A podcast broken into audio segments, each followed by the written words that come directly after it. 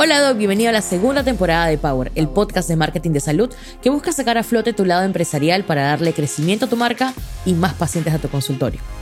En estos capítulos recibirás consejos de gestión, marketing y ventas que puedes ejecutar día a día en tu práctica privada para darle ese despegue que tu empresa necesita. ¿Estás listo para darle más power a tu marca? ¿Eres de los que piensan que basta la calidad de tu consulta, cirugía o tratamiento para tener a tu paciente fidelizado?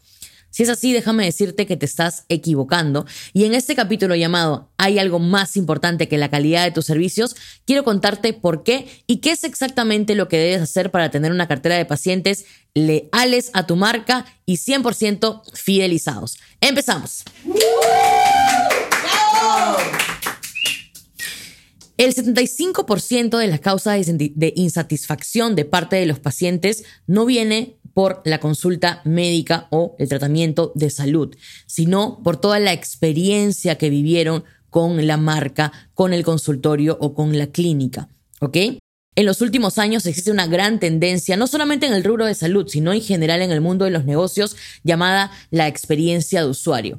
Y eso significa de que hoy por hoy toda empresa que quiere tener éxito debe tener un enfoque hacia su cliente, hacia su paciente, para poder cumplir con todas las expectativas que este paciente tiene con respecto no solo al servicio, sino con respecto al vínculo que va a tener con esta marca es ahí donde toma una gran relevancia que tengas muy en cuenta cuáles son todos los touch points, es decir, cuáles son todos los puntos de contacto que tu paciente va a tener con tu marca, que no necesariamente sea el momento en que se sienta frente a ti en el consultorio y conversan y seguramente le das una excelente atención, pero eso no basta. También entra a tallar muchísimo, por ejemplo, la atención de la recepcionista de tu consultorio, la atención que recibió por medios digitales, qué tan fácil fue para ese paciente pagarte, qué tan fácil fácil fue para ese paciente agendar una cita contigo, cuál es el tipo de seguimiento, cuál es la estrategia postventa que tienes con cada uno de tus pacientes.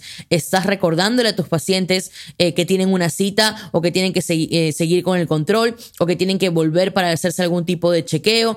¿Estás pendiente de tus pacientes para ver cuáles son los resultados o cuál es el sentir que tienen después de una cirugía, un tratamiento contigo? Esas son algunas de las preguntas que te invito a hacerte porque es lo que al final le importa a tu paciente, le importa al usuario que está consumiendo tus servicios. Recuerda que al final del día tú eres una empresa, eres un empresario de salud y tienes que medir los resultados. Si no mides, no mejoras. Y la satisfacción de los clientes, en este caso de tus pacientes, es tan importante como por ejemplo tener nuevos pacientes. A veces existe esa creencia de que el crecimiento en ventas, el crecimiento de un consultorio depende únicamente de la llegada de nuevos pacientes. Y no es así, doctor, no es así, doctora. No necesariamente viene de ese lado. A veces puede ser mucho más rentable para ti venderle más servicios a un mismo paciente que ya confía en ti que a captar cinco pacientes nuevos. ¿Por qué a veces los pacientes nuevos no necesariamente son rentables? No sabes cuál es el ticket promedio que van a consumir, no sabes también cuál es el tipo de vínculo que van a poder construir. Es decir, tú sabes de que los nuevos pacientes pueden ser buenos, pero también pueden representar estrés y responsabilidad para ti, que es finalmente lo que no queremos. Queremos poder trabajar tranquilos, con seguridad, y eso es lo que te va a brindar la fidelización. ¿Cómo puedes tú medir la lealtad? Existen ciertos KPIs que en el mundo de los negocios se miden y son tres los principales. Primero, ¿qué tan satisfecho estuvo con la atención de tu empresa? Ojo con la pregunta, ¿qué tan satisfecho estuvo con la atención? No con el servicio, no con los resultados, no con tu consulta per se, sino con la atención de tu empresa en general. ¿Y cuándo se inicia esa atención? ¿Cuándo se inicia? ¿Cuál es el momento cero, por ejemplo, de la experiencia eh, de paciente? El momento en que te escribieron, ya sea a tu WhatsApp, a tus redes sociales, por tu página web, por cualquiera que sea la plataforma en que se han comunicado por primera vez, es ahí donde se inicia el primer momento de la experiencia que tu paciente va a tener contigo y que va a empezar a sumar para la medición que ellos tienen con respecto a lo que tú eres. Es decir, es ahí donde el paciente va a empezar a percibir si es que eres realmente un doctor eh, profesional, una doctora honorable, una marca que realmente vale la pena, una marca que le aporta valor a sus vidas. Recuerda que el enfoque que debe tener el paciente o la experiencia del paciente es en dar, ¿ok? Y hay pequeños detalles en toda esta experiencia que marcan completamente la diferencia. Pequeños detalles como el simple hecho de que tú salgas de tu consultorio a recibir a tu paciente por su nombre. De hecho, la gran mayoría de pacientes quieren que los llamen por su nombre y no por su apellido. Cambia por completo el hecho de que después de haberse hecho un tratamiento, cirugía o una consulta contigo, exista un equipo, porque sé que tú no tienes tiempo y que no necesariamente seas tú, pero que exista un equipo que en representación de tu empresa se comunique con ellos para saber cómo están, cómo siguen, si tienen alguna duda, si tuvieron alguna molestia. Esos pequeños detalles realmente marcan la diferencia con tu competencia. Y te has dado cuenta que hablo muchísimo también aquí en este podcast sobre tu competencia. Y es que es importante saber qué es lo que tú estás haciendo bien y qué es lo que los demás están haciendo mal, o qué es lo que los demás están haciendo bien y tú estás haciendo mal. Y te aseguro que la experiencia de paciente es algo que no todos tienen claro porque el enfoque siempre está en llenarse de nuevos pacientes cuando, como te digo, no necesariamente es el mejor camino. ¿Ok? La experiencia del paciente, como te comenté, se va a iniciar prácticamente en el momento en que ellos te buscan o te contactan y te preguntarás cuándo se termina, pues yo te puedo decir de que se puede terminar prácticamente nunca.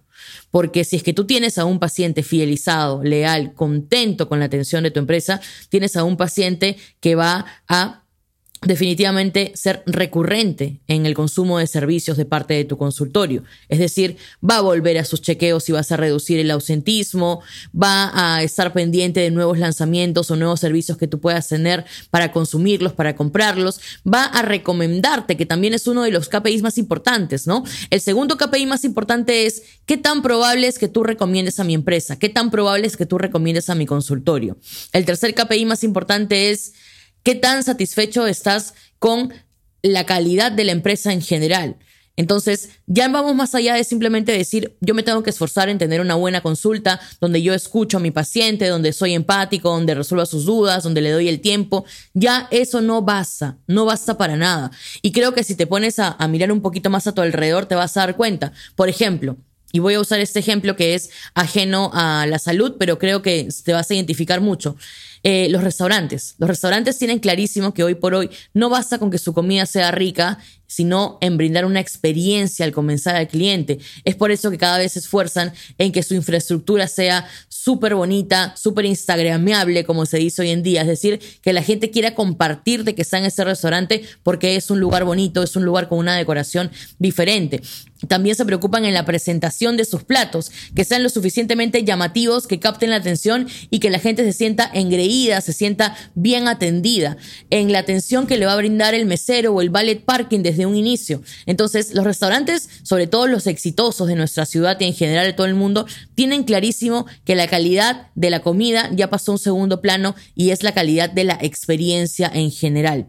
Es lo mismo que tú debes aplicar con tu consultorio. Debes preocuparte en cuál es la calidad de toda la experiencia y cuáles son sobre todo los puntos de contacto que va a tener tu paciente contigo. De repente el portero del edificio de tu consultorio, la recepcionista, la enfermera, la esteticista de tu centro estético, cualquier otra persona que esté involucrada en todo este proceso de atención debe estar lo suficientemente capacitada en la experiencia de paciente, siguiendo por supuesto el objetivo y las, eh, los valores que tú quieres comunicar como marca.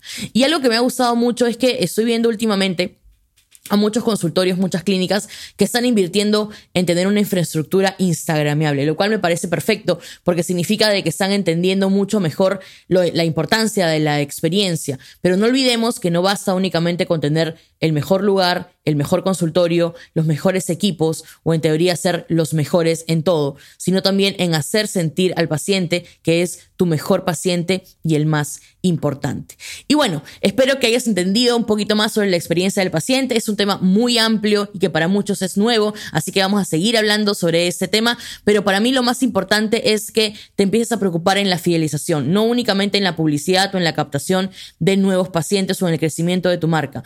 Valora a los pacientes que ya tienes, fidelízalos, hazlos sentir importantes, enfócate en ellos y verás un gran cambio en no solamente tus ventas y posicionamiento, sino también en tu tranquilidad como empresario para poder continuar en este camino fuerte y duro, pero que se puede, que es el camino del emprendimiento en la salud.